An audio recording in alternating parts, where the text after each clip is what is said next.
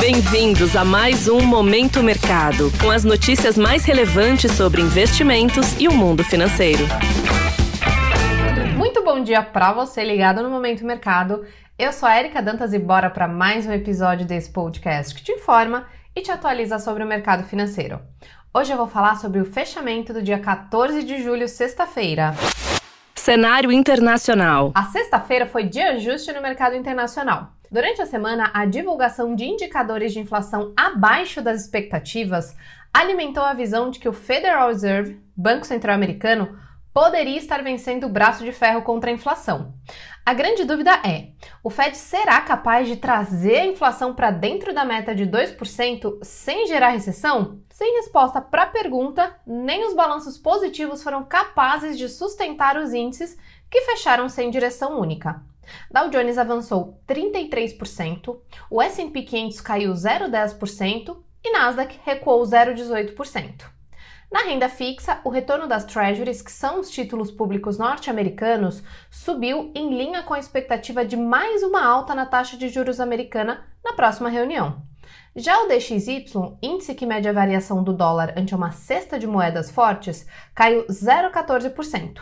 Nas commodities, o petróleo fechou em baixa, em movimento de realização de lucros pontual. Cenário nacional. O dólar fechou a sessão em alta de 0,10%, cotado a R$ 4,79. Em uma sessão de noticiário escasso, a moeda americana se fortaleceu amparada nas expectativas sobre a condução da política monetária nos Estados Unidos. O enfraquecimento das commodities também pesou e prejudicou o real. Na renda fixa, os contratos de juros futuros fecharam em alta com destaque para ponta longa. Vale lembrar que na semana tivemos a divulgação do IPCA, o menor dos últimos três anos. Ao olhar o índice mais de perto, a preocupação é com a inflação de serviços, que segue resiliente.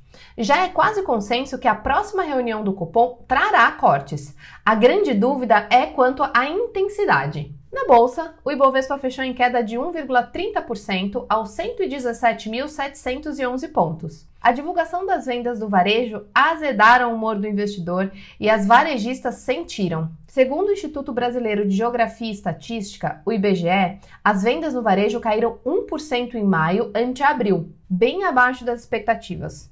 O dado foi mal recebido e a ausência de notícias positivas levaram o índice a fechar no campo negativo. Os destaques positivos foram Amélios avançando 13,26%, Suzano, que subiu 0,41%, e Copel com alta de 0,12%.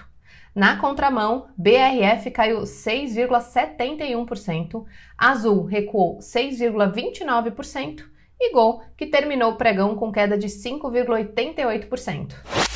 Pontos de atenção. Na agenda de hoje, teremos a divulgação do IGP 10 de julho e do Índice de Atividade Econômica do Banco Central, o IBCBR. O indicador é considerado uma prévia do PIB brasileiro. Sobre os mercados, a maioria das bolsas asiáticas fecharam em baixa após a divulgação do PIB chinês. O indicador avançou 6,3% no segundo trimestre, em base anual. O resultado veio abaixo das expectativas do mercado, que indicavam um avanço de quase 7%. O dado pode acelerar a adoção de estímulos econômicos. Na Europa, o sentimento não foi diferente e as bolsas abriram em queda. Em Wall Street, os futuros operam mistos. Os primeiros sinais indicam que a decepção com o gigante asiático deve dar o tom dos negócios. É investidor, parece que teremos um dia animado. Desta forma, termina o Momento Mercado de hoje. Agradeço a sua audiência e um ótimo dia. Você ouviu Momento Mercado com o Bradesco.